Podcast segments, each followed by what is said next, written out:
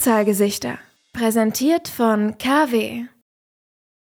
Dann begrüßen wir zu einer neuen Folge von Drehzahlgesichter und sind heute bei Kevin Estre. Hallo Kevin. Hi, hallo.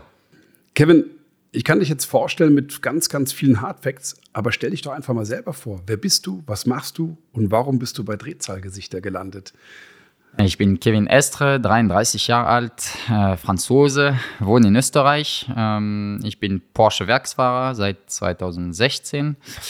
Ähm, habe früh angefangen mit Go-Kart, dann äh, zwei Jahre Formel, dann zwei Jahre bei McLaren und jetzt bei Porsche und fahre ähm, der WEC mit der 92er ähm, im RSR, in der Porsche GT-Team und bei Mantai äh, mit der 911er, äh, mit dem Grello am Nürburgring in äh, NLS und 24 Stunden Rennen. Das ist doch schon mal ein guter Anfang. Wir sind genau nach Le Mans, also die beiden 24-Stunden-Rennen, sowohl am Nürburgring als auch in Le Mans liegen hinter uns die zwei kann man sagen, die größten Rennen im Jahr eines Kalenders von Kevin Estre? Ja, auf jeden Fall. Auf jeden Fall. Ist Le Mans knapp vorm Nürburgring. Ich habe viele Gespräche gehabt, äh, wo, wo jeder versucht, aber Nürburgring ist schon, aber für mich ist Le Mans schon ein, ja, ein Rennen, der, keine Ahnung, vom, vom Prestige, vom, das hat vielleicht ein bisschen mehr internationales Bedeutung als Nürburgring. Aber ähm, ja, zwei hintereinander. Äh, ja, hätte besser sein können. Ergebnis nicht ganz so, können wir vielleicht später noch mal ein bisschen drüber sprechen, nicht ganz so geworden, wie ihr hofft, aber wie fühlt man sich jetzt als Fahrer? Ist natürlich immer diese ganzen Fragen. Schläft man, schläft man nicht in so einem Rennen? Nimm uns mal mit, wo sich die beiden Rennen unterscheiden und wie es für dich als Fahrer ist. Ja, Nürburgring ist, äh, sind langen Einzelstint. Ein Stint ist 1 Stunde 10, 1 Stunde 15. Äh, also wenn man Doppelstint fährt, ist, äh, ist es sehr lang und äh, sind man zu viert. Das heißt, man hat manchmal mehr als sechs Stunden Pause und da kann man sehr gut schlafen. Also ich muss sagen, die, die alle 24 Stunden am Nürburgring, die ich gefahren bin, habe ich immer vier Stunden auf einmal geschlafen haben und, ähm, und in Le Mans ist es nicht wirklich möglich. Sind wir zu zweit, äh, zu dritt. Das heißt, man hat vier Stunden Pause und äh, man muss eine Stunde davor im, in der Box sein und äh, kurz nach unser Stint mit dem Ingenieur, mit, mit dem Physio sprechen etc. Also man hat maximal zwei Stunden Schlaf. Ähm, und äh, jetzt in Le Mans habe ich eine Stunde zehn geschlafen. Irgendwie konnte ich nicht einschlafen. Wir waren in Führung, habe ich die ganze Zeit mein Live-Timing geschaut am, am äh, Handy. Irgendwie konnte ich nicht wirklich äh, loslassen. Ja, loslassen und, und äh, nicht an das Rennen denken. Äh, und Nürburgring leider dieses Jahr musste ich nicht schlafen, weil wir, weil wir früh ausgefallen sind vor der Nacht. Aber ja, das sind schon ganz, äh, ganz verschiedene Rennen aber es ist immer schwierig einzuschlafen, wenn man führt, wenn, wenn das Rennen so spannend ist, wenn man eine Chance haben zum, zum Siegen. Das ist immer, immer kompliziert, egal ob es Nürburgring, äh, Le Mans, Daytona, Sebring. Also es ist immer da, wo man liegt und, und wie man sich fühlt im Rennen. Es ist immer, was den Unterschied macht. Lass uns doch mal ein bisschen äh, Anfang deiner Karriere zurückgehen. Äh, jetzt fährst du immer mit Teamkollegen, dadurch, dass es einen Langstreckencharakter hat, aber das ging ja auch mal anders los. Du warst 2004 mal European Champion in der ICA, ganz mhm. alleine als kleiner Bub gemeinsam mit deinem Vater unterwegs gewesen und die ersten Rennen gemacht.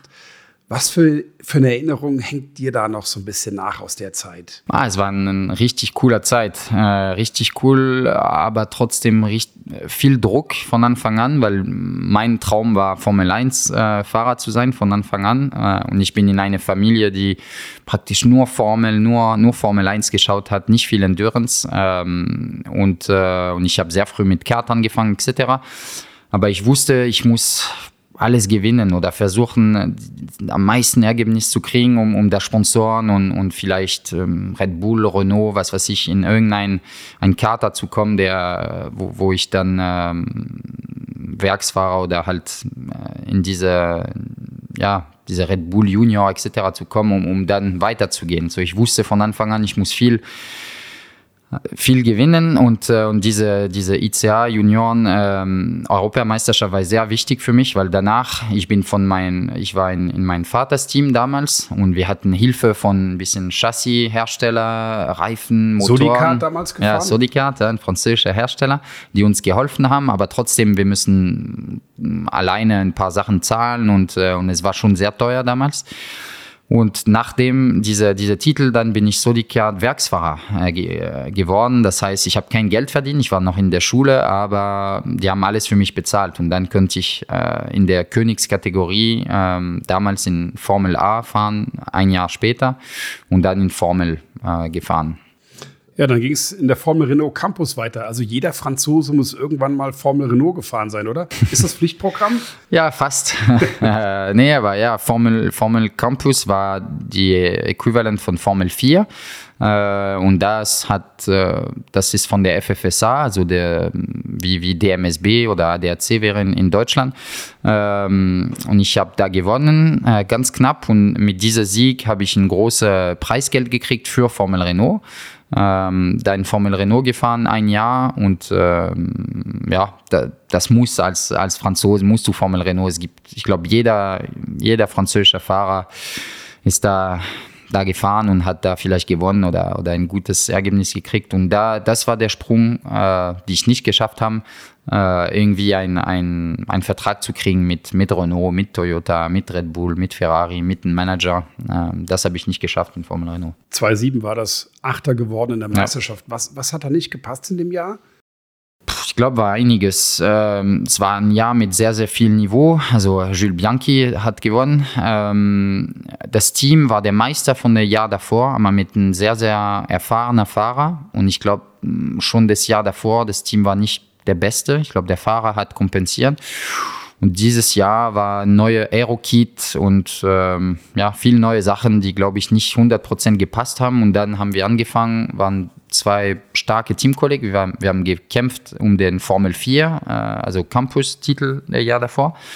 Äh, aber also wir waren Favoriten, aber irgendwie hat es nicht von Anfang an gepasst und dann sind wir in ein negatives Mut, denke ich, gegangen. Und, und es hat nicht gepasst einfach. Und die Performance war nicht da, denke ich, vom Team und auch von uns, weil wir uns immer gedacht haben, ah, vielleicht der Motor, vielleicht der Chassis, vielleicht irgendwas. Und wenn du 18, 19 bist und, äh, und du deine Karriere vor dich hast oder versucht da wirklich Profi zu sein, dieses Jahr wusste jeder, dass es sehr wichtig ist und besonders ein Fahrer wie ich, der, wir sind keine reiche Familie etc., ich musste gewinnen und es, hat, es ist nicht, äh, nicht ausgegangen. Wie viele Opfer haben deine Familie gebracht, um deine Karriere voranzutreiben? Ah, wir waren, äh, ich glaube, zehn Jahre nicht im, nicht im Urlaub. Äh, und mein Vater hat, äh, hat ein Rennteam in Go-Kart und in Formel und, und alles, was er verdient hat, hat er da reingesteckt. Und, und es war nicht viel, aber eigentlich der Vorteil, die ich hatte, ist, dass wir hatten die, die Mittel nicht äh, finanziell, aber dafür der alles drumherum. Mein Vater könnte mit mir äh, Training fahren, der hat mir gecoacht, der war Fahrer früher und, und das alles hat gepasst und deswegen könnten wir weiterfahren und, äh, und, und siegen und Meisterschaft gewinnen. Ähm, aber ja, viel Opfer. Ich habe, äh, wenn, wenn er, mein Vater aufgehört hat, für mich, äh, also mein, mich zu unterstützen finanziell äh, mit, Spons mit, mit Sponsor, mit, äh, mit alles, was er machen könnte, äh, ist er wieder in Urlaub gegangen und hat sich ein, ein Ferienhaus gekauft. Und da habe ich gemerkt, boah, eigentlich, ja, jetzt merke ich, wie, wie, viel, wie viel er da in meine Karriere eingesteckt hat. 2007, wo es für Kevin Estre nicht ganz so gut lief, ist Kimi Räikkönen zum einzigen Mal Formel 1 Weltmeister geworden. Warst du Kimi-Fan?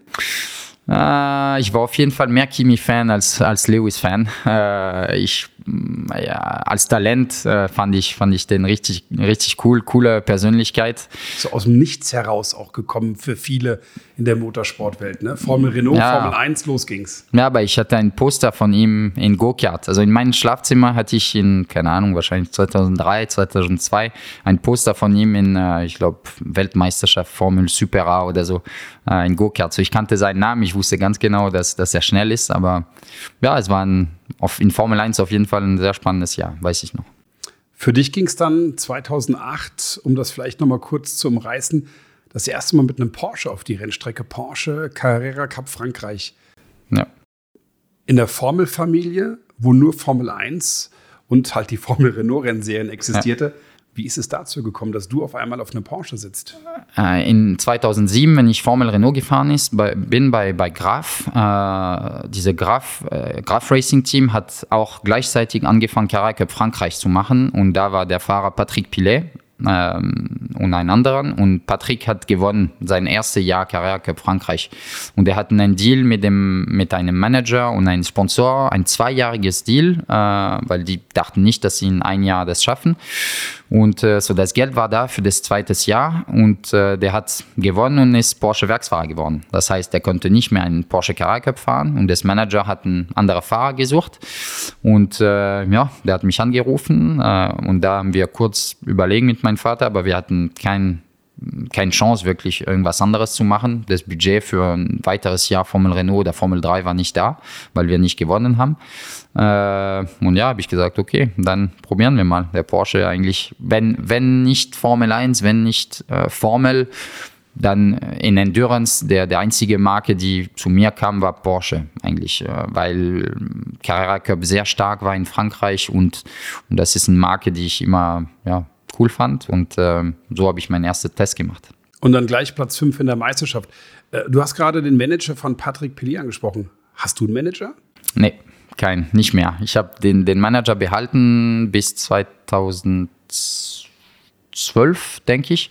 Äh, und dann, ähm, dann sind wir, äh, ja, haben wir aufgehört, aber sind wir immer noch Freunde oder ich telefoniere mit dem oft, aber ja, nee, kein Manager, immer alles alleine. Alles alleine, alles alleine verhandeln hilft dann der Vater, wenn es um, um vertragliche Entscheidungen geht? Oder mit wem bespricht Kevin Estre seine weitere Karriere? Mm, ein bisschen. Äh, ein Rat von seinem Vater zu kriegen ist immer gut.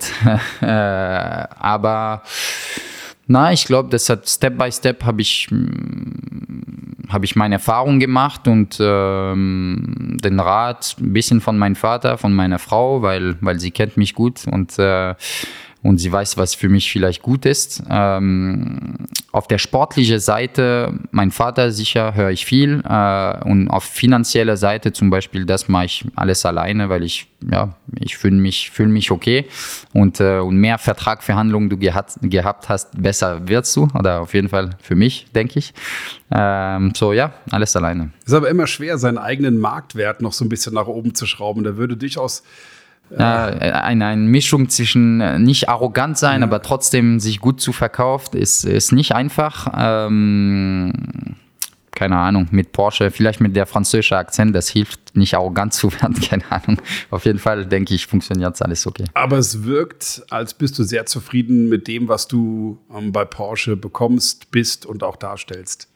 Ja, ich bin Werksfahrer jetzt seit 2016. Ich habe Weltmeisterschaft, äh, Le Mans-Sieg, Nürburgring-Sieg, Spa-Sieg. Äh, also es fehlt nicht viel auf der Liste, was ich mich äh, als, als Ziel gesetzt habe. Ähm, so, ja, ich bin zufrieden. Ich, ich mache, was ich immer machen wollte. Profi-Rennfahrer. Formel 1 hat nicht geklappt, aber dafür denke ich, habe ich nach der Formel 1 wahrscheinlich der beste Job der Welt. Äh, oder ich weiß nicht, vielleicht ist wahrscheinlich Porsche Werksfahrer oft viel besser als Formel 1-Fahrer zu sein. Äh, ich bin auf jeden Fall glücklich. Mark Webber könnte diese Frage möglicherweise beantworten, der sowohl Porsche Werksfahrer war als auch, als auch Formel 1-Fahrer. Ähm, du hast gerade gesagt, du hast wahnsinnig viel gewonnen in deiner Karriere. Gibt es aber irgendwas, was noch fehlt in deiner Trophäenreihe?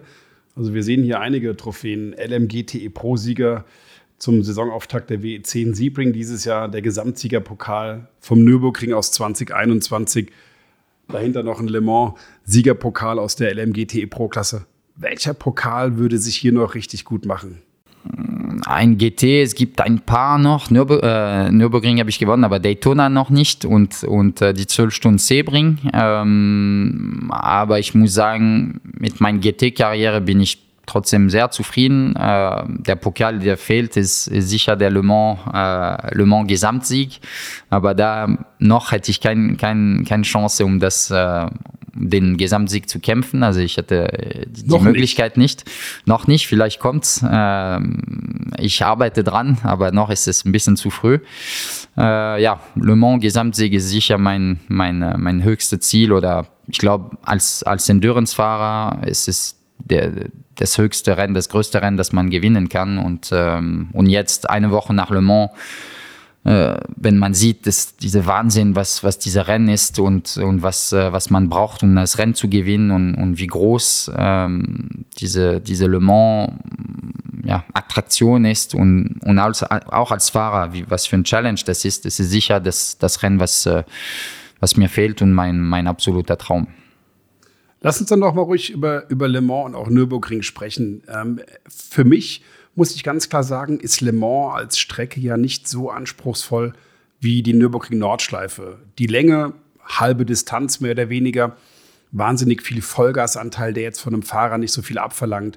Gerade die Nachtstints aus, ich kenne das aus Le Mans Classic, die Schikanen sind von hinten ganz gut beleuchtet. Also das ist gar nicht so anspruchsvoll. Dennoch sagst du, saugt das Rennen mehr aus dir raus als das Rennen am Nürburgring. Warum? Ich weiß nicht, ob das mehr raussaugt. Das ist ein, ein anderes Gefühl. Ich glaube, ein Stint am Nürburgring äh, voll am Pushen, es ist mehr anstrengend mental als ein, ein Stint in, in Le Mans, weil du am Nürburgring eine lange Gerade hast und der Rest bist du immer am Attackieren, immer am Überholen und was weiß ich, Ölflagge schauen und, und alles. Äh, Le Mans ist halt mehr der Rhythmus von ein normales Rennen mit, mit viel weniger Autos, äh, viel lange Gerade, wo du Zeit hast, dich auszuruhen etc. Nur dieses Druck, glaube ich, in Le Mans. Äh, und diese lange, wir waren zehn Tage da, sehr viele Autogrammstunden und viel Meetings, viel freies Training, äh, Quali, Hyperpole äh, und die, die Boardmember von Porsche sind da. Also es ist äh, diese internationale äh, Gefühl äh, für mich ein Rennen in Frankreich. Äh, also alles da zusammen macht, macht das Rennen. Äh, es ist nicht mehr anstrengend, nur wahrscheinlich mehr Druck und, und, und vielleicht schwierig zu akzeptieren, wenn es nicht geklappt hat. Ähm, aber Nürburgring ist auf jeden Fall weit weg das, das äh, schönste Strecke, schwierige Strecke der Welt. Das ist, das ist klar. Und das Rennen auch. Ähm, auch ein der schwierigsten. Nur, ich glaube, der Gesamt, Gesamtdruck von Le Mans ist einfach ein bisschen höher. Nürburgring Nordschleife, du sagst, als Strecke interessanter, als Strecke spannender. Gibt es eine Kurve auf der Nordschleife, die du überhaupt nicht magst? Ähm, nee, aber Mutkurve bin ich, normalerweise bin ich relativ schnell in die schnellen Kurve und Mutkurve bin ich immer der langsamste vom Auto. Ich weiß nicht warum. Das ist halt eine Kurve, die ich, äh, ja, die bei mir nicht passt irgendwie. bin ich immer zu langsam rein. Äh, aber Kurve, die ich nicht mag, nee, nur Mutkurve würde ich sagen. Ich mag die Kurve, aber sie mag mich nicht. Aber sie passt nicht zu dir. also, das ist ja interessant, weil, weil jeden mit dem du sprichst, auch aus deinem direkten Umfeld, was, was Engineering betrifft und so, die sagen, dieser Mensch ist einfach ein absolutes Vollgastier. Je schneller die Kurve, desto besser ist Kevin Estre auch im direkten Vergleich mit seinen Werksfahrerkollegen. Adrenalin-Junkie oder, oder ja, einfach, einfach eine Gabe? Also, was sagen denn die Konkurrenten? Ich meine, mittlerweile bist du als Werksfahrer so gläsern, man kann alles genau analysieren: Bremsdruck, Lenkwinkel, Lenkgeschwindigkeit, was auch immer. Was, was macht denn den Unterschied von Kevin Estre zu der Konkurrenz? Ich weiß nicht, ich habe, glaube ich, ein paar guten Tage gehabt äh, am Nürburgring. Ich, fühl, ich fühle mich, fühl mich da wohl. Ich habe auch ein Mega-Auto, der mir gut, ein gutes äh, Feedback gibt und, und viel Vertrauen gibt. Das ist auch wichtig. Wenn du ein Auto, die sehr viel Untersteuern hast, kannst du keinen Unterschied machen. Und, und unser Grello, da seit ein paar Jahren, ist einfach ein tolles Auto zu fahren. Äh, man kann ein bisschen spielen. Wenn man Untersteuern hat, zum Beispiel Flugplatz, ist fast voll mit dem Porsche. Nicht, nicht ganz, aber ganz knapp.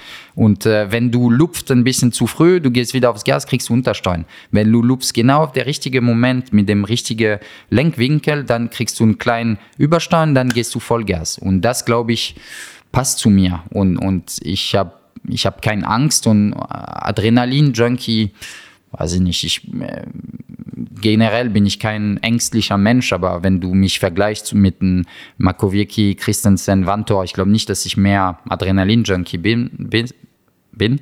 Nur vielleicht das Gefühl und, und ähm, der Risikomanagement. Äh, ich bin, glaube ich, äh, ein Fahrer, der, der sehr viel Risiko äh, nimmt, immer sehr viel Risiko äh, ja, im Auto hat und die letzten Jahre hat fast immer gepasst, glaube ich. Und am Anfang nicht. Ich habe auch Autos Gab gecrasht. Viele Jahre, wo es nicht so gepasst hat. Ja, und, und ich glaube, deswegen ist äh, der vielleicht der Erfahrung äh, auch hilft da, wo du denkst, ah, vielleicht ein kmh langsamer diese Runde und es passt. Und vor fünf Jahren, sieben Jahren hätte ich vielleicht diese kmh genommen und, äh, und die Leitplanke gemacht. Und äh, es gibt, glaube ich, immer Momente in deiner Karriere, wo du wo du ähm, top bist, äh, top, top, fit, top äh, mental, wo, wo alles passt, Erfahrung passt, aber auch immer noch jung genug, um, um schnell in die Kurve zu sein, die schnellen Kurve. Äh, und, und ich glaube, ich bin da im Moment oder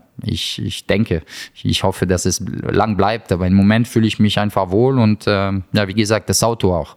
Ich glaube, das Auto macht es auch äh, mich einfacher oder auf jeden Fall fühle ich mich wohl es ist, es ist wahnsinnig schön zu sehen, wie du über das Auto sprichst, wie du mit beiden Händen dieses, diesen Lenkwinkel nachzeigst und wirklich auch jetzt in dem Moment, wo wir hier ganz entspannt sitzen, uns, mir das Gefühl vermittelst, du sitzt mittendrin im Auto und spürst jetzt schon wieder, wenn es da hochgeht, wenn du diesen leichten, dieses leichte 10% wegnehmen vom Gas spürst, wie das Auto auf die Vorderachse rollt und dann der Lenkwinkel den Druckpunkt gibt und das Auto einfach, einfach rechts abbiegt.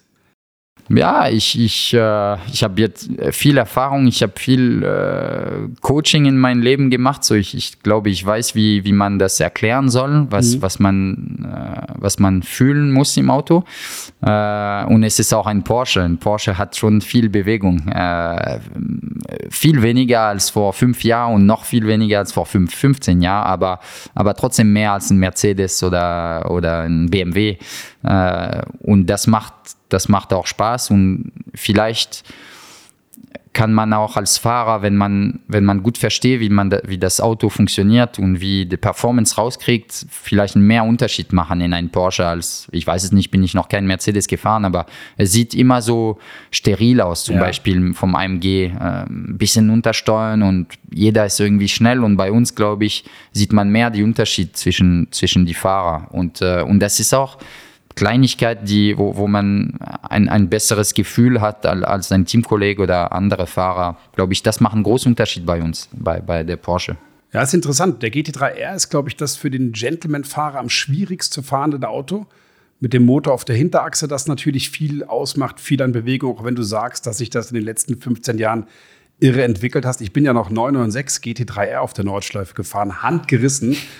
Und da war jeder jeder, jedes Überfahren von Schwedenkreuz war immer so ein halber, halber Schritt am Abgrund. Und als ich so ein GT3R, so ein aktuelles Auto mal gefahren bin, das ist schon sehr beeindruckend, was sich da getan hat. Entwicklung, Fahrwerk, Entwicklung, Reifen, das sind Dinge, die einen Riesenschritt gemacht haben. Aber auch die Nordschleife hat sich entwickelt.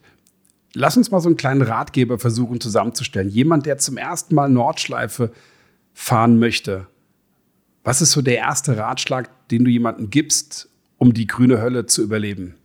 Erstmal ein, äh, ein Renault Clio oder ein Suzuki Swift zu nehmen. also kein Porsche, kein Ferrari, kein Lambo, weil, äh, weil das ist viel zu gefährlich, viel zu schnell für jemanden, der die Nordschleife nicht kennt.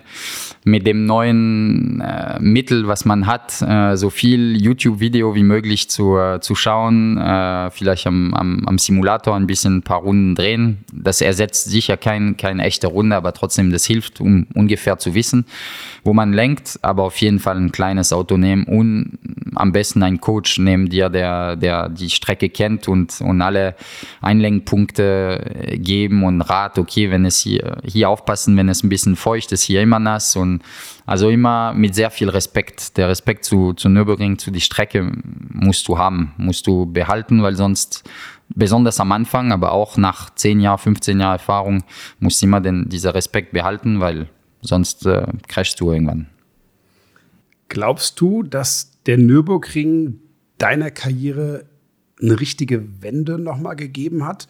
Ich spreche an die Runde mit dem Dörr-McLaren damals äh, im Rahmen vom 24-Stunden-Rennen Pole Position rausgefahren. Das war das erste Mal, dass wir Kevin Estre so auf der zwar nationalen, aber doch irgendwie internationalen mhm. Bühne so richtig haben aufblitzen sehen.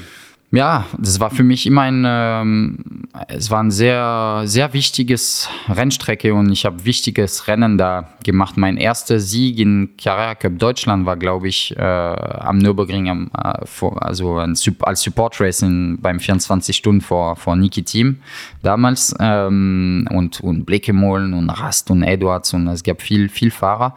2012 war das, glaube ich. Ähm, ja, und 12, äh, 2013 auch dieses intensive Rennen mit mit Nikitin. Ja, ne? genau. seid ihr im Training doch schon am Parallelflug abgeflogen ja, ja, einmal, ne? Genau, ja. ja, ja es, gab, es gab viele, aber ich glaube 13, ja, Piffpaff, ja, äh, nach Kallenhardt. Und äh, ja, na, es, es war immer ein, ein wichtiges, äh, wichtiges Rennen für mich. Ich, hab, äh, ich wollte auch Erfahrung nehmen. Während meiner Carrera Cup-Zeit habe ich äh, Adam Osieka kennengelernt vom GetSpeed und, und dem gefragt, hey, was machst du? Hast du einen Fahrer für dein, dein Cup 2 da? Und er hat gesagt, ich suche und ich habe gepusht und dann hat er er mir genommen für zwei VLN damals und äh, mit Mies und, und Adam sind wir gefahren.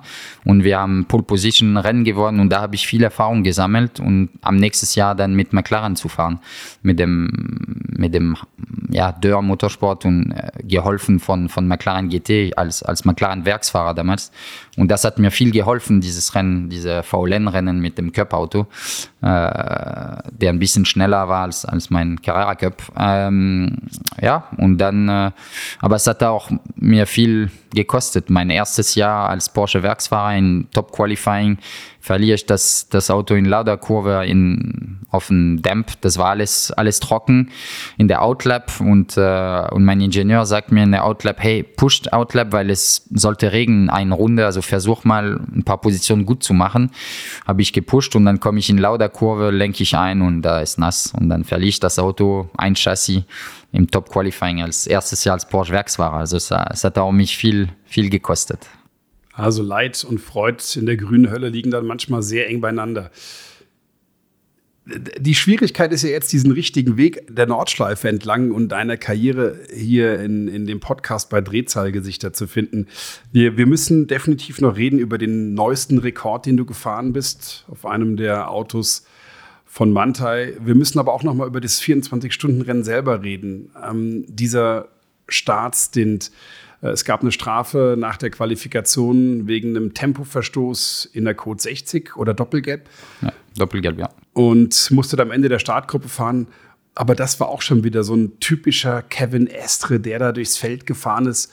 Das sind die Onboard-Runden, die man feiert im Netz, in der ganzen Gemeinde, aber wo auch die Konkurrenz den Hut zieht vor dem, was nochmal dieser Estre-Moment, dieses Quäntchen mehr rauszuholen, nochmal. Wie klappt das? Wie, wie, wie, wie, liest man da einfach nochmal dieses Zehntelchen mehr und findet die Lücke, die eigentlich gar nicht da ist? Ich glaube, es ist mit was ich vorher erklärt habe, das, das Gefühl vom, vom Auto zu haben, das Gefühl auch, dass das Team hinter dir ist. Ich habe den Fehler gemacht in Qualifying. Ich bin in vierter Gang in ein, in sein, in ein Code 120 reingerutscht und das, das sollte in dritter Gang, weil der Pit-Limiter sonst nicht, äh, nicht reguliert.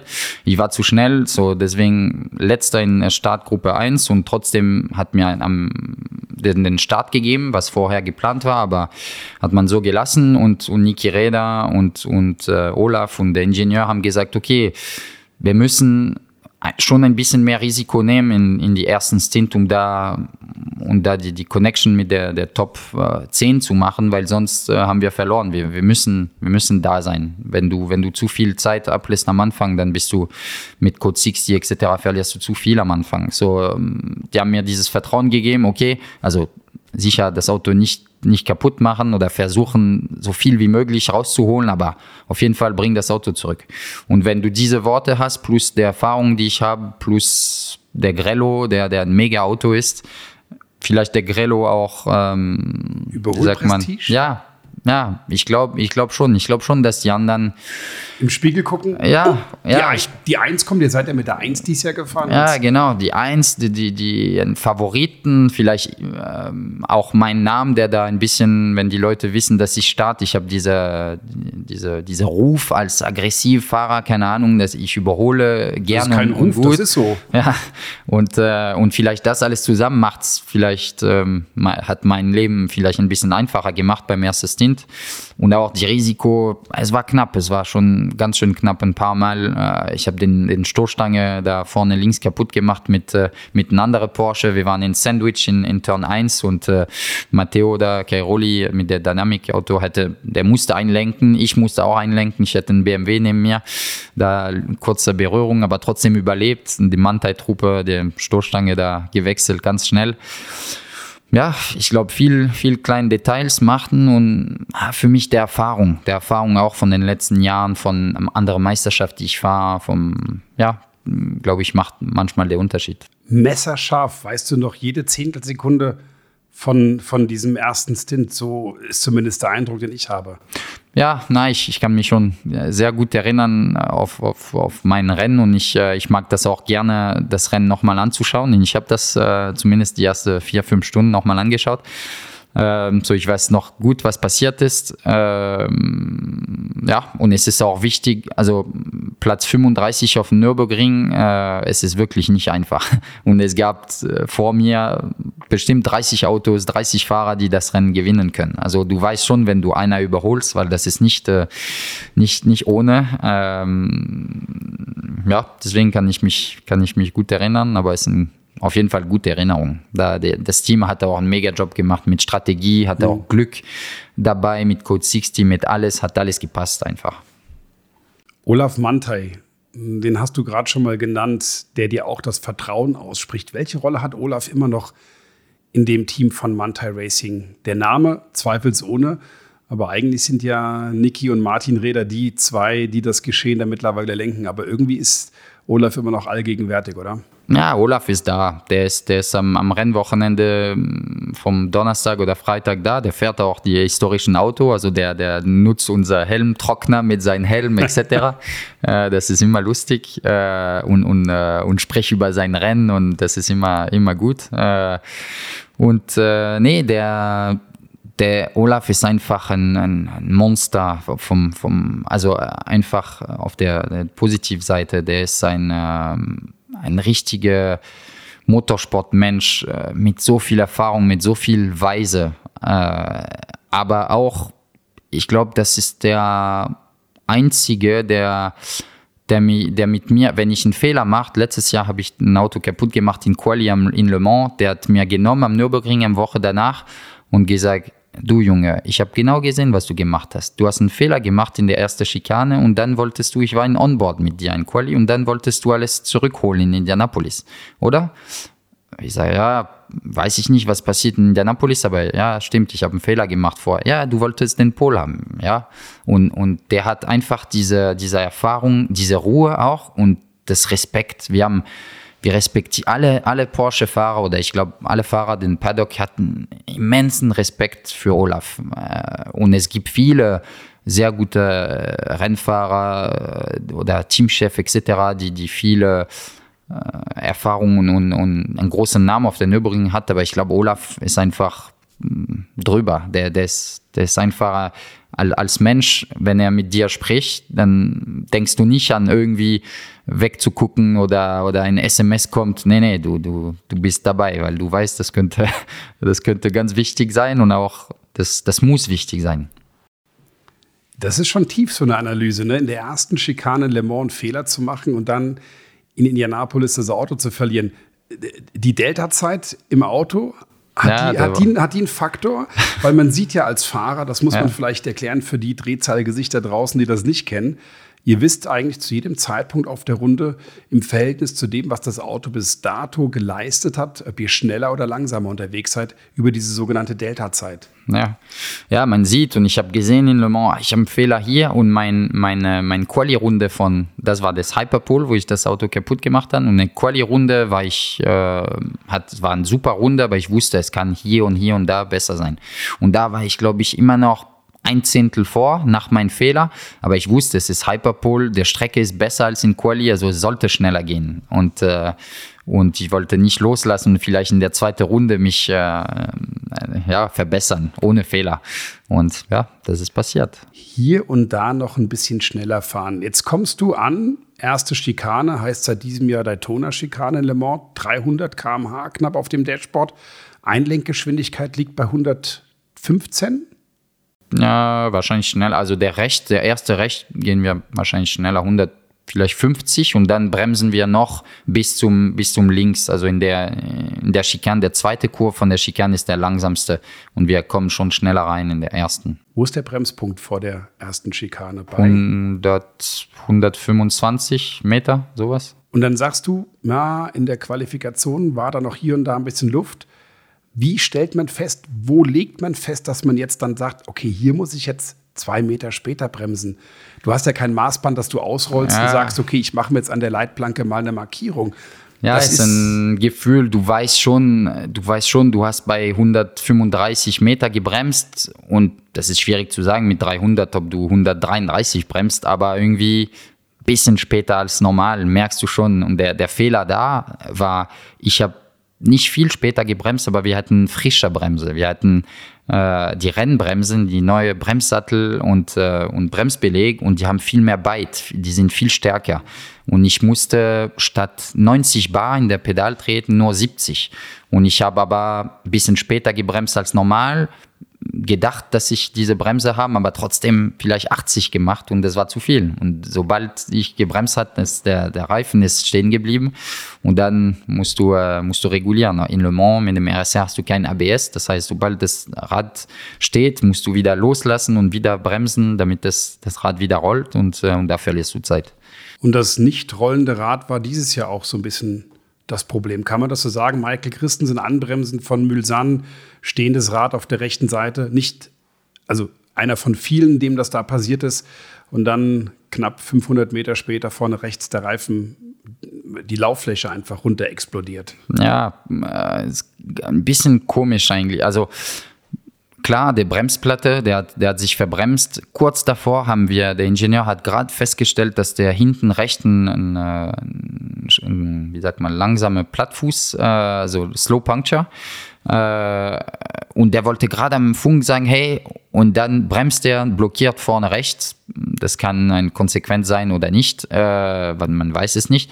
Und dann lange, lange Lockup, geht kurz durch den Kies, kommt zurück und wollte eigentlich zurück in der Box äh, mit Vibration, aber nicht. Der hat gesagt, das war nicht verrückt, das war eigentlich normale Vibration wie nach einem Flatspot. Und die Ingenieure mit dem Telemetrie haben auch gesehen, dass es Vibrationen gab, aber nicht, nicht verrückt. Und auf einmal der Reifen hat sich ausgelöst und, äh, und alles kaputt gemacht. Das Auto war, sah aus. Äh, aber die, das war in, keine Ahnung, acht Minuten. Also es, es hat länger ge gebracht, das Auto zurückzubringen, als das Auto zu reparieren in der Box. Was waren die Gedanken bei Kevin Estre, wenn du in der Box stehst, voll Adrenalin, ihr führt in der Klasse, der nächste Pokal rückt schon irgendwie gedanklich immer wieder mal näher und dann siehst du, wie du ja, machtlos zusehen musst. Ja, ich habe es tatsächlich nicht live gesehen, ich habe es gehört, weil ich war beim Physio, aber äh, mit dem Kopfhörer auf dem, äh, am, ja, am Zuhören und dann höre ich oh, äh, Rear Right Puncture und dann nicht mehr und dann okay, komm slowly, bla bla bla und dann alles Funksprüche, ja, Stoßstange vorbereiten, Splitter, das ist kaputt. Und dann habe ich gesagt, ich habe keine Bilder gesehen, aber ich wusste, okay, es ist vorbei. Ähm, liegen geblieben oder aufgestanden? Na, na, aufgestanden, äh, aufgestanden, angezogen und versucht äh, bis dahin zu gehen und äh, zu sehen, was, was kaputt war, etc. Wie, wie viel Zeit verlieren wir. Ähm, und äh, ja, es tut weh, das ist, das ist ein Riesenschmerz, Enttäuschung, aber auch irgendwie äh, so Frustration, Frust, aber man verstehe auch. Ich, ich war in der Situation mal, ich, man kann keinen Vorwurf auch, auch geben, weil im Moment erstmal weiß man nicht, was wirklich passiert ist, ob der Fahrerfehler war, ob irgendwas anderes ist. Und das ist eigentlich egal. Das Rennen ist, ist vorbei. Ähm, danach hat man Zeit zu analysieren. Aber es ist auf jeden Fall ja, es ist ein großer Schmerz, weil Le Mans, die Chance, Le Mans zu gewinnen, kommt äh, nicht jedes Jahr und kommt sehr selten eigentlich an. Und äh, ich habe die, die, das Glück, dass, dass ich schon das gewonnen habe in 2018. Aber ein zweiter Sieg wäre schon, wär schon schön. Und da hatten wir alle Mittel dafür. Äh, Corvette war sehr schnell, aber die hatten auch Probleme mit deren Auto. Ferrari war ein bisschen langsamer als wir. Also wir hatten wirklich eine gute Chance, aber ist halt so. Das ist, ist Le Mans. Ist der Schmerz noch größer, wenn am Ende das Schwesterauto gewinnt?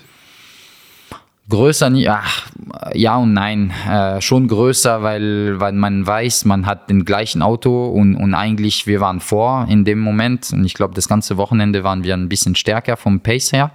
Ähm, aber auch, das ist eine Erleichterung, weil man weiß, okay, Porsche hat gewonnen. Das ist am Ende wichtig. Ja, wir sind Porsche-Werksfahrer, wir wollen sicher, dass unser Auto gewinnt, aber wenn nicht unser Auto, dann lieber das nächste, das, das Schwesterauto als Ferrari oder Corvette. Äh, das war für Porsche Motorsport sehr wichtig und, und das muss für uns auch wichtig sein. Also es ist nicht das Motto, den ersten, den du schlagen musst, ist dein Teamkollegen oder das Schwesterauto. In ah, schon, Fall. schon, aber wenn man raus ist, dann, äh, also in Qualifying oder noch als Rundzeit, man vergleicht sich immer mit dem Schwesterauto, weil das ist der gleiche Material. Wenn man schneller, schneller, stärker ist, das heißt, man hat einen besseren Job gemacht. Mit einem Ferrari zu vergleichen ist schwierig.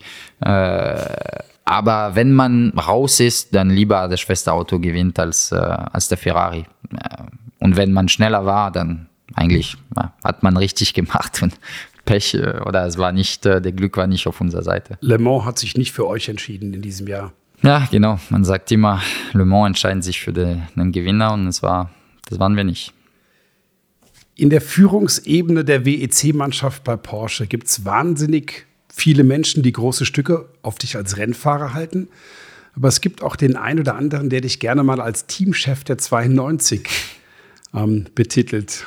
Was hat es damit genau auf sich, Kevin? Ah, ich weiß es nicht. Ich glaube, ich bin, äh, ich bin äh, ziemlich emotional und, und nee, wie sagt man, ich bin sehr viel, ich bin drin im, im, im Auto, im Team. Ich, ich las sehr, sehr schwierig los. Also wenn ich nicht fahre.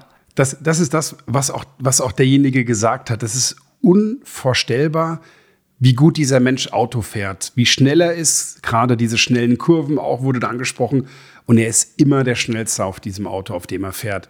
Aber wenn dann der Helm runtergeht, wenn dann der Kopfhörer aufgesetzt wird und du natürlich mitbekommst, was wird zwischen Auto gefunkt, was wird zwischen den Ingenieuren gesprochen, du immer wieder dann noch sagst, sag ihm das und das und das, gib ihm das jetzt mit auf den Weg weil du so nie wirklich aus dem Auto aussteigst. Du kannst, und das erleben wir auch jetzt hier, jede Sekunde deines Stints nachvollziehen, jeden Lenkwinkel genau in der Grad, jeden Bremsdruck im Bremsdruck, also in der Baranzeige nochmal wiedergeben.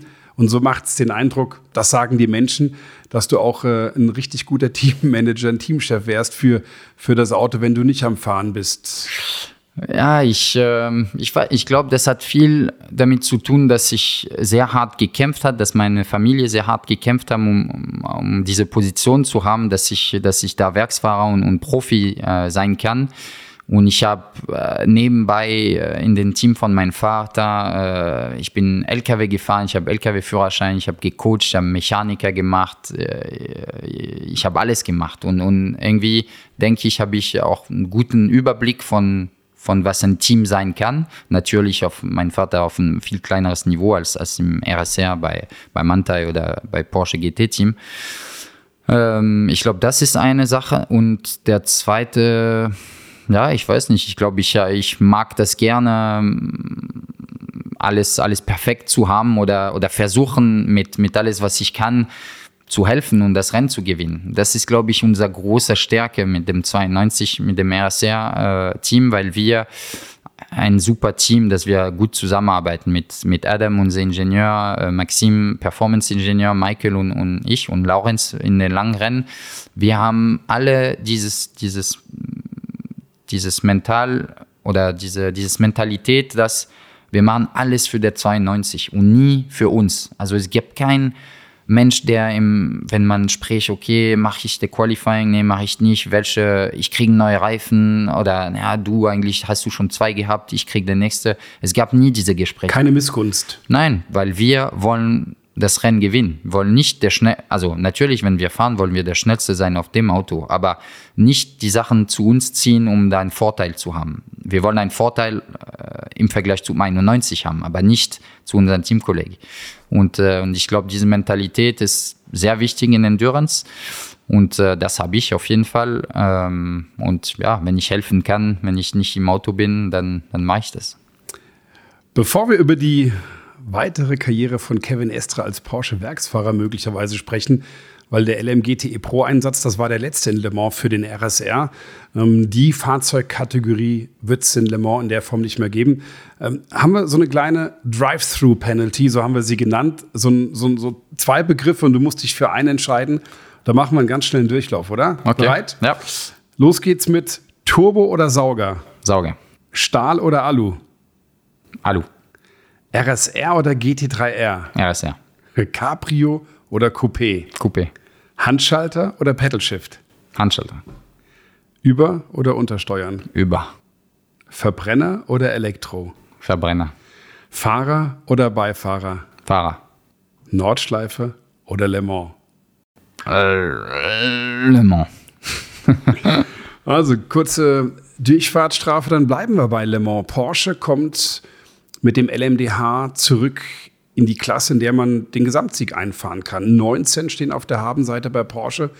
Roger Penske, der von Porsche auserwählt wurde, den Einsatz in Zukunft zu machen, war mit einem LMP2-Auto da, um die Abläufe, um einfach im WEC-Kalender in Le Mans wieder ein bisschen sich zu orientieren. Der sagt ganz klar, das ist der Pokal, der bei ihm in der Sammlung fehlt.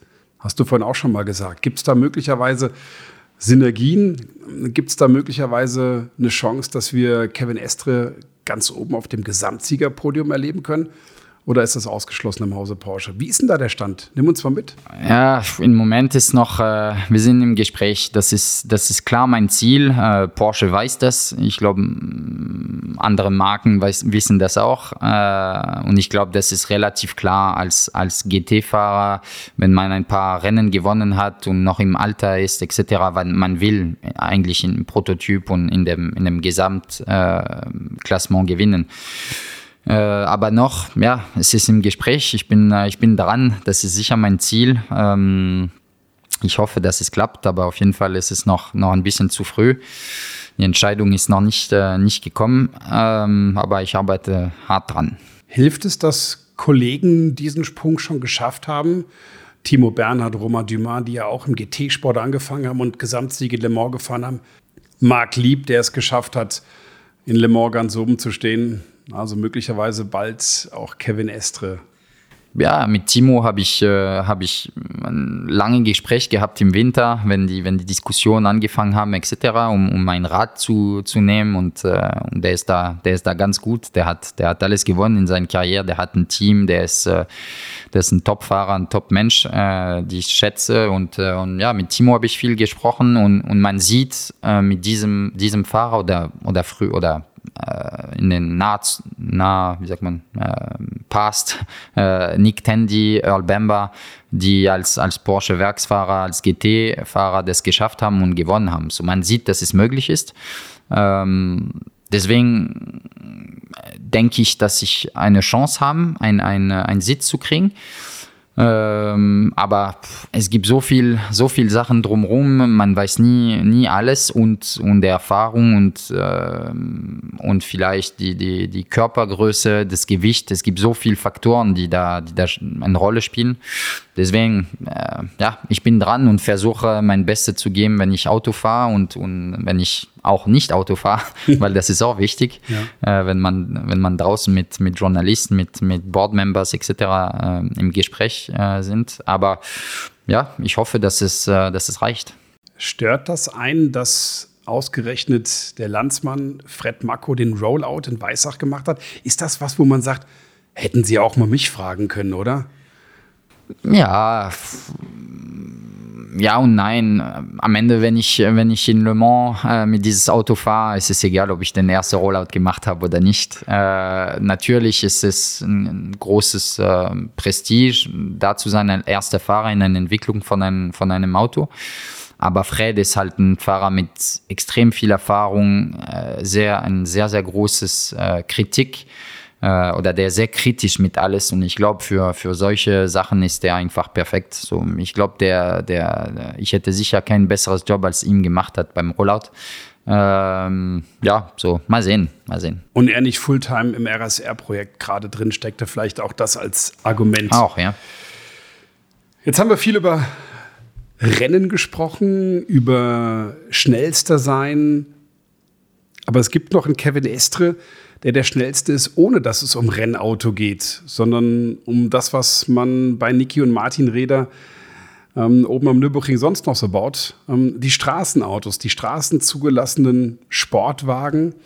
Und da gab es zuletzt noch mal einen Rekord, der von dir aufgestellt wurde auf der Nürburgring Nordschleife. 6 Minuten 55,737. Und das ist dann nicht der Clio, der nur mit 120 ans Schwedenkreuz kommt, sondern das sind 304, 305. Das sind Geschwindigkeiten, die unvorstellbar sind, mit einem straßenzugelassenen Auto auf der Nürburgring Nordschleife abzuspulen. Ja, der, der GT3 MR, äh, 911 GT3 MR, 992.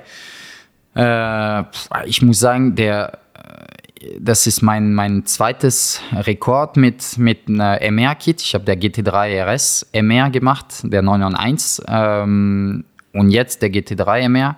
Und ich muss sagen, schon der GT3 äh, Porsche-Spec ohne Nordschleife, Package, äh, irgendwas normale, ist einfach unglaublich schon. Das ist ein, ein mega Auto. Das, das war, ich glaube, ein, wirklich eine große Herausforderung für Mantai, das Auto zu verbessern auf eine Rundenzeit, Fahrbarkeit etc., weil das Auto von Porsche einfach schon auf der Nordschleife unglaublich war.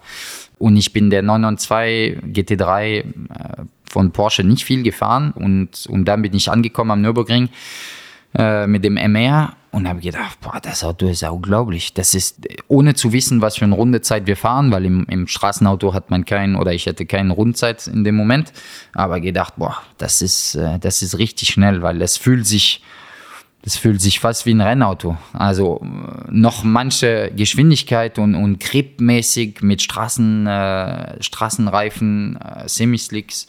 Das war schon unglaublich. Die, die Trailbreaking, die Bremse mit, mit einem Porsche Straßenauto, auch mit einem Rennauto, muss man normalerweise sehr lang die Bremsen behalten, lang Trailbraking machen, weil sonst vorne hat man kein Gewicht und wenn man die Bremse loslässt, dann geht der Vorderachsel hoch und dann untersteuert man. Und, äh, und das ist eine der Kunst oder das ist der Kunst wahrscheinlich mit dem 911 schnell zu sein. Und da mit dem GT3 MR die Bremse loslassen und das Auto hat einfach eingelenkt. Das war, es war wirklich unglaublich in, in langsam, mittlere und schnellen Kurve. Und äh, ja, ich war richtig äh, überrascht und positiv überrascht von meinen ersten Runden. Äh, aber dafür war ich sehr, schon sehr nah am Limit von meiner ersten Runde. Und, äh, und dann, äh, dann war es schwierig, dann noch einen draufzusetzen für, fürs Rekord. Doppelquerlenker Vorderachse hat, glaube ich, einen Riesensprung bei dem Auto bewirkt. Aber nimm uns mal mit von den ersten Runden bis dann zum Rekord. Was war dann deine Aufgabe? Bist du dann im fertigen Auto immer nur wieder gefahren oder hast du dann auch deine Präferenzen einfließen lassen können, zu sagen, pass mal auf, ähm, wenn wir Quiddelbacher Höhe hochfahren, dann brauche ich das. Wenn ich hier in den langsamen Ecken Wehrseife, brauche ich das. Äh, wie weit warst du involviert, als es auch darum ging, zum Beispiel das Fahrwerk anzupassen? Weil das ist ja, glaube ich, ein ganz, ganz elementarer Teil der MR-Pakete. Ja, äh, mit dem GT3 RS MR war ich, war ich viel früher involviert und viel mehr, haben viel mehr Runde gemacht. Äh, und da haben wir ähm, Änderungen gemacht, hier und da Differential, Fahrwerk, Höhe. Äh, und mit dem GT3 MR ähm, hatte ich leider nicht so viel Zeit vorher, vor dem Rekordtag. Ähm, und der Christoph Breuer von Mantai hat sehr, sehr viel gemacht für diese Entwicklung von dem Fahrwerk etc. Und der hat gesagt, okay, setz dich rein und dann sag mir Bescheid. Wir müssen bestimmt schon viel ändern äh, mit deinem Stil, mit äh, etc. Ich bin eingesetzt, habe gesagt, okay, ja, ein bisschen untersteuern hier, ein bisschen übersteuern da, aber ich glaube, wir haben rollbar einen Klick gemacht und, äh, und ein Sachen probiert beim, beim Sturz und Spur und, und das war's. Das Auto war einfach sehr, sehr gut entwickelt und ich glaube, das Basisauto ist, ist gut und dann der Erfahrung, was Mantai hat mit Straßenauto, mit dieser Porsche, mit, äh, mit dem Fahrwerk, mit Bremse etc., die haben einfach das Package äh, genommen haben, was die mm, vom Simulation, vom, vom Gefühl wollten, auf das Auto und das hat sofort funktioniert. Und deswegen müsste man bei dem Auto nicht so viel hin und her machen, weniger als, als, äh, als die Generation davor, auf jeden Fall. Und dann der Rekordtag. Es ist ähm, im Prinzip ja wie ein Top-Qualifying. Es sind keine Fans draußen. Es gibt ein paar Streckenposten. Das ist ja, ja. auch sicherheitstechnisch relevant. Äh, der Renndirektor ist der Notar. Ähm, wie ist das dann? Bist du alleine da? Gibt es noch ein Backup? Fährt man da noch mal früh sich erst ein? Also ich kann mich entsinnen, ich war mit äh, Martin und Niki Reda am ähm, Belloff S gestanden, als Timo Berner den 919-Hybrid-Rekord gefahren ist. Und das haben wir echt genossen, so dieser Weg dahin, zwei, drei Einrollrunden. Aber bei so einem Rekordtag von Kevin Estre war ich noch nicht dabei. Nimm uns mal mit, nimm mal den Zuhörer mit und sag mal, ist das auch ein Mut, wie das bei einem Rennwochenende ist oder ist es komplett anders? Es ist schon komplett anders, aber ich muss sagen, eine Runde Rekordfahrt ist macht, also nimmt mehr Energie, mehr Konzentration als mir, aus mir raus als eine Runde Hyperpool. Weil? weil? Weil das ist, der eine Runde muss zählen, du musst wirklich am Limit fahren und das ist ein Straßenauto. Äh, das ist das Auto, das ist unglaublich schnell, also wirklich sehr, sehr nah an ein Rennauto. Ja, schneller als ein Rennauto. Ja, also mit, in, mit, auf der Gerade, mit einem GT3R kommt man nicht mit über 300 ja. am Schwedenkreuz an. Ja, genau. Das ist, das ist äh, auf der Gerade schneller, aber in die Kurven, obwohl es ist unglaublich, trotzdem in langsame und, und mittlere Kurve äh, ein, bisschen, äh, ein bisschen langsamer. Und, äh, und auch die, die Straßenreifen sind, sind unglaublich, aber trotzdem hat man Bewegung. Äh, das ist, äh, das ist nicht das Gleiche und das ist nicht das Auto, die ich immer fahre. Ich fahre das Auto dreimal im Jahr vielleicht und da bin ich angekommen, habe ich, äh, ich hatte tatsächlich kein, keine Zeit vorher. Ah doch, eine Woche vorher bin ich zwei Runden gefahren im Touristfahrt, um, um das Auto kennenzulernen. Also es war ein bisschen äh, anders. Äh, da ist es nicht mit, äh, mit 230, 240 Schwedenkreuz, wenn man da ankommt und äh, hat man einen, einen VW-Bus oder was weiß ich in der Mitte. Ähm, und dann am Rekordtag sind wir angekommen. Es war ein bisschen anders. Normalerweise äh, übernimmt Mantai, also man, nimmt Mantai die Strecke für eine Stunde und man kommt äh, warme Reifen, vielleicht drei, drei Runden und das war's. Und da, es war ein Tag, wo, wo Porsche die Strecke hatte für, für Grello, für, für die Nordschleife, für die, für die Rennautos. Äh, und ich war am Vormittag mit dem MR und Nachmittag mit dem Grello. Und Vormittag mit dem MR bin ich praktisch fünf Runden gefahren, ähm, von T13 raus, also äh, da am Parkplatz. Und, äh, und dann habe ich gesagt, okay, jetzt passt, fühle ich mich wohl. Setup, diese kleinen Änderungen, die wir gemacht haben, denke ich, passen auch. Okay, dann machen wir einen Rekord. Und dann haben, hat Porsche die, die Rennautos äh, aufgehört für, für eine Stunde oder 40 Minuten und haben wir, haben wir drei, drei Slots oder drei Runden gehabt. Und äh, meine erste Runde war gut, aber ein paar Fehler hin und da, weil ich, weil ich mehr gepusht habe, weil, weil eine Rekordrunde das ist halt einfach wie dieser erste, Adrenalin. Wie erste Schikane Le Mans. Doch ja, nochmal. Nochmal noch mal ein Meter hier und zwei kmh da und ich, hab, ich war in der Wiese, Exit Flugplatz und also schon, es war ein bisschen zu wild und ein paar Fehler. So dann haben wir eine zweite Runde probieren. Äh, und der zweite Runde war gut. Also es war nicht perfekt, weil eine perfekte Runde auf der Nordschleife ist, ist sehr schwer. Also es ist mir noch nie passiert. Aber in die schnellen Kurve war es sehr schnell. Äh, ich fühlte mich, äh, ich konnte nicht schneller gehen, die schnellen Kurve, vielleicht ein bisschen in die langsamer, aber irgendwann musst du auch sagen, okay, jetzt ist fertig, weil, weil die Autos sind brutal schnell. Das ist trotzdem Straßenauto. Wir hatten ein, ein, äh, ein GT3R-Sitz drin, also ein Rennsitz für, für die Sicherheit, weil man da Schwedenkreuz, glaube ich, bin ich mit 240 gefahren, Minimum Speed, was für ein Straßenauto. Scheitel, Scheitel. Ja, ja, Minimum Speed, der Scheitelpunkt 240, was, was äh, richtig schnell ist. Belloff S voll, also. Zu meiner Zeit mit dem, mit dem Porsche äh, in der NLS, mit dem 996, also damals VLN sind wir Scheitelgeschwindigkeit Schwedenkreuz, wenn du gut warst, 198 gefahren. Na, na die, die Aero, Aero, die, das Grip auf dem Auto, das ist, das ist unglaublich für ein Straßenauto. Aber das bewegt sich schon mehr. Das ist ein Straßenauto mit, mit Straßenreifen. Also wenn du schnell fährst, hörst du den Reifen. der so machst. Und mit einem Slick hast du das nicht. Und, und das ist auch nicht mein Beruf, Straßenauto zu, zu entwickeln, zu, zu fahren. Ist schon ein bisschen was anderes, ne? Ja. Durch den Reifen, der muss ja theoretisch auch dann den Bordstein hoch und runter fahren, wenn du beim Bäcker morgens deine Brötchen holst. Ist das aber fahrwerkstechnisch? Beide Autos sind ja mit KW ausgestattet. Mhm. Ist das fahrwerkstechnisch ein Unterschied? Oder ist das zumindest, was den Stoßdämpfer angeht, was den, äh, was den Wert der Feder angeht, ist das vergleichbar?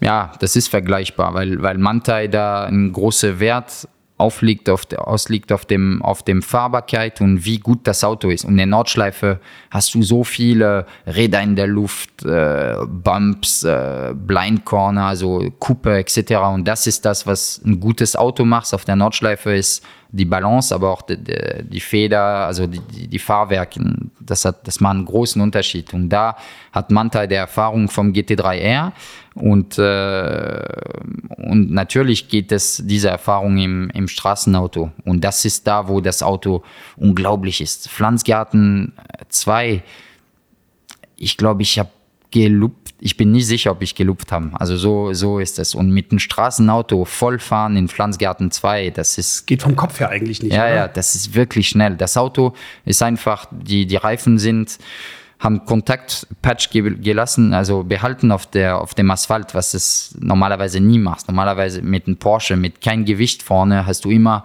der Vorderachsel geht in die Luft und du versetzt dich zwei Meter mehr nach rechts und da hat es nicht gemacht und da bin ich, ich glaube, voll gefahren und Bellof S auch mit dem, mit dem Bodenwelle etc. Und das ist einfach eine, verrückt für ein Straßenauto mit, äh, mit keine Ahnung, über 200 km/h da auf diese Kuppe. Und, und äh, da ist sicher ein, ein Riesenvorteil von dem, von dem MR-Kit äh, zum normalen Auto. Diese Kleinigkeit, die das Auto ein bisschen einfacher macht und ein bisschen schneller macht, aber einfacher zu fahren. Und, und ich glaube, die, die Amateurfahrer werden da, ich habe glaube ich, viereinhalb Sekunden äh, verbessert. Also der Zeit war viereinhalb Sekunden schneller als der normal GT3, aber ich glaube, ein Amateur würde acht, neun, zehn rausholen, weil das Auto einfacher ist zu fahren. Und vor allen Dingen öfters reproduzierbar. Mir ist es aufgefallen bei den letzten Trainings, dass der, dass der Standard-Spec an Porsche GT-Modell irre schnell ist aber wahnsinnig viel von dir verlangt, gerade auch im Vergleich zu einem Rennauto. Ein Rennauto ist einfacher zu fahren, keine Kompromisse, überall kannst du drüber fahren, der Curb, egal was. Äh, und das merkst du schon, wenn es an einem Straßenauto geht. Aber ist das, glaube ich, genau der Vorteil von dem MR-Paket, dass du die Fahrbarkeit, dass es für dich immer wieder entspannter, du bist nicht an deinem eigenen Limit jedes Mal so nah dran. Ja, das ist, das Auto hat einfach ein, ein, ein schöner Balance. Also es ist nicht, äh, es ist nicht zu viel Übersteuern, nicht zu viel Untersteuern. Man lässt die Bremse los und das Auto lenkt weiter. Das heißt, muss man die Bremse nicht so lang halten. Äh, und auf die Curbs in Hatzenbach kannst du schon viel Curb nehmen. Das Auto bewegt sich nicht. Äh, und der Aero, der Aero ist halt, das ist das wahrscheinlich, was, was am schwierigsten ist für einen Amateurfahrer, das zu verstehen und die, die, Vertrauen zu haben in das Aero. Aber das ist für ein Straßenauto unglaublich. Also ich hätte nie gedacht, dass mit einem Straßenauto kann man Schwedenkreuz 240 fahren. Das ist, äh, das ist fast wie ein Cup-Auto äh, mit Slicks. Also wirklich unglaublich. Wo ist da das Limit irgendwann mal? Puh, die Leitplanke irgendwann mal. Deswegen wollte ich nicht eine dritte Runde machen, weil, äh, weil, weil man geht immer nah dran ans Limit, ähm, näher und näher, aber mit dem Aero, das ist schön. Normalerweise schneller, schneller man fährt, mehr Aero man hat, aber irgendwann lasst den Reifen los oder die Balance passt nicht etc. und man verliert das Auto. Und mit einem Aero-Auto, so wie das GT3 MR ist, für ein Straßenauto ist es trotzdem ein Aero-Auto, äh, auf der Nordschleife zumindest, ist, ähm, ja, das war 240 Minimum Speed, vielleicht 241 wäre ich abgeflogen. So, das ist, das muss man langsam rantasten. Ich glaube, das ist der Unterschied, was wir als, als Profi-Rennfahrer vielleicht ein bisschen besser spüren und schneller im Limit sein kann, was ein Amateur vielleicht, der muss anfangen mit 200 und dann jede Runde vielleicht ein oder zwei kmh machen. Äh, also dieser Schritt, aber ähm, ja, das ist äh, für ein Straßenauto, ich weiß nicht, ob die nächste Generation, ob wir da 245 fahren, aber auf jeden Fall, das ist schon mal sehr schnell. Also der Amateur braucht 40 Runden, um den Speed von Kevin Estre im Schwedenkreuz äh, Scheitelpunkt zu treffen, wenn er sich jede Runde um ein kmh steigert. Aber das ist doch eine Herausforderung für dich auch, aerotechnisch dich nochmal zu entwickeln. Dann für das LMDH-Auto von Porsche, oder? Ja, ja, also das ist schon ein großer Sprung vom, vom, äh, vom Straßenauto, aber. Kann man ja. sich da vorbereiten, schon irgendwie so ein bisschen gedanklich? Na, ich weiß nicht, man kann, man kann viel Video sehen, man kann sehen, äh, wenn die dich überholen in Le Mans, wo die bremsen, was für eine Geschwindigkeit die haben in, in die Porsche Corner. War schon der Spickzettel dabei. Okay, da muss ich zukünftig da bremsen, zukünftig hier bremsen. Ja, so, so weit bin ich nicht, weil ich, ich bin jetzt äh, trotzdem voll fokussiert auf mein, mein RSR. Mein Jahr 2022 ist ein wichtiges Jahr für, für den RSR, für das GT-Programm. Mhm. So, mein Gedanke war nur da damit, aber, ähm, aber vielleicht im Hinterkopf habe ich das oder auf jeden Fall weiß ich, äh, was ich, wo, wo kann man überholen, wo kann man nicht überholen, äh, vielleicht für die Zukunft. Manchmal machen die GT-Fahrer auch klar ein Signal, hier überholst du Prototypfahrer mich nicht mehr. Ähm, gab einige, die einen guten Job gemacht haben, die eigentlich GT-Fahrer sind. Mirko Bortolotti ist mir eingefallen spontan. War, glaube ich, der dritte oder viertschnellste mit dem LMP2-Feld. Lässt ja hoffen, dass GT-Fahrer schnell den Sprung in die Prototypenklasse finden. Kevin, was wärst du geworden, wenn du nicht Werksfahrer im Hause Porsche bist? Was ich glaube, würde ich noch in Frankreich leben, äh, nicht weit von meinem Vater und, äh, und das Team da irgendwie ähm, ja, unterstützen oder das Team übernommen hätte, weiß ich nicht. Aber auf jeden Fall, äh, ich glaube, in Formelsport oder in Kart, da als, als vielleicht Teammanager oder Teamowner, ähm, ich glaube, irgendwas ohne Motorsport hätte ich nicht geschafft. Ich glaube, ähm, noch kann ich mir auch nicht vorstellen, dass ich irgendwas ohne Motorsport machen kann. Äh, vielleicht kommt es, aber ja, ich glaube, irgendwas mit dem Team zu tun. Jetzt genießen wir erstmal die Zeit für die WEC-Saison noch. Das ist noch eine Aufgabe, da zum Finale der GTE-Autos in der Pro-Kategorie noch den WM-Titel einzufahren. Ist jetzt eng dadurch, dass die ähm, Schwestermannschaft gewonnen hat, sind eigentlich alle punktgleich jetzt auf dem Weg nach Monza unterwegs. Ja, ich glaube, wir haben drei Punkte, sind wir hinter dem Schwesterauto und der 51er Ferrari ist zwei Punkte hinter uns. Also Top 3 in fünf Punkte und es gibt noch äh, ja, fast die Hälfte an, an Punkte. Also wir sind ein bisschen über die Hälfte der Saison an Punktzahl. Also es ist alles offen. Äh, ja, wir haben letztes Jahr das Meisterschaft in einer sehr bitter äh, Art verloren. So ich hoffe, dass wir dieses Jahr das, äh, das rocken. Payback-Time am Ende des Jahres für Kevin Estre. Und dann freuen wir uns jetzt schon auf die LMDH-Einsätze und auf äh, Startrunden, wie wir sie nur von Kevin Estre so sehen können. Das muss man fairerweise sagen. Auch für mich als Kommentator Mikrofon immer wieder ein Genuss, das zu sehen, die Leidenschaft, allein schon die Körperhaltung im Rennauto, immer so mit diesem leicht angewinkelten Kopf, bisschen das Auto da reindrücken, erinnert mich oft an Michael Schumacher und seine Karzeit. Also ähm, macht ganz viel Freude, nicht nur dir zuzusehen, beim Rennen zu fahren, sondern mit dir auch darüber zu reden und das zu spüren. Jeden Zentimeter des Rennens kann er nochmal nacherzählen und auch jede ja, Geschwindigkeit aus der Rekordrunde zuletzt jetzt am Nürburgring. Kevin, vielen, vielen Dank für deine Zeit. Danke dir. Und dann ähm, ja, schließen wir das Kapitel und lassen die Drehzahl mal wieder runterfallen, atmen einmal durch und freuen uns aufs nächste Mal. Vielen Dank. Vielen Dank. Ciao, ciao. Drehzahlgesichter. Präsentiert von KW.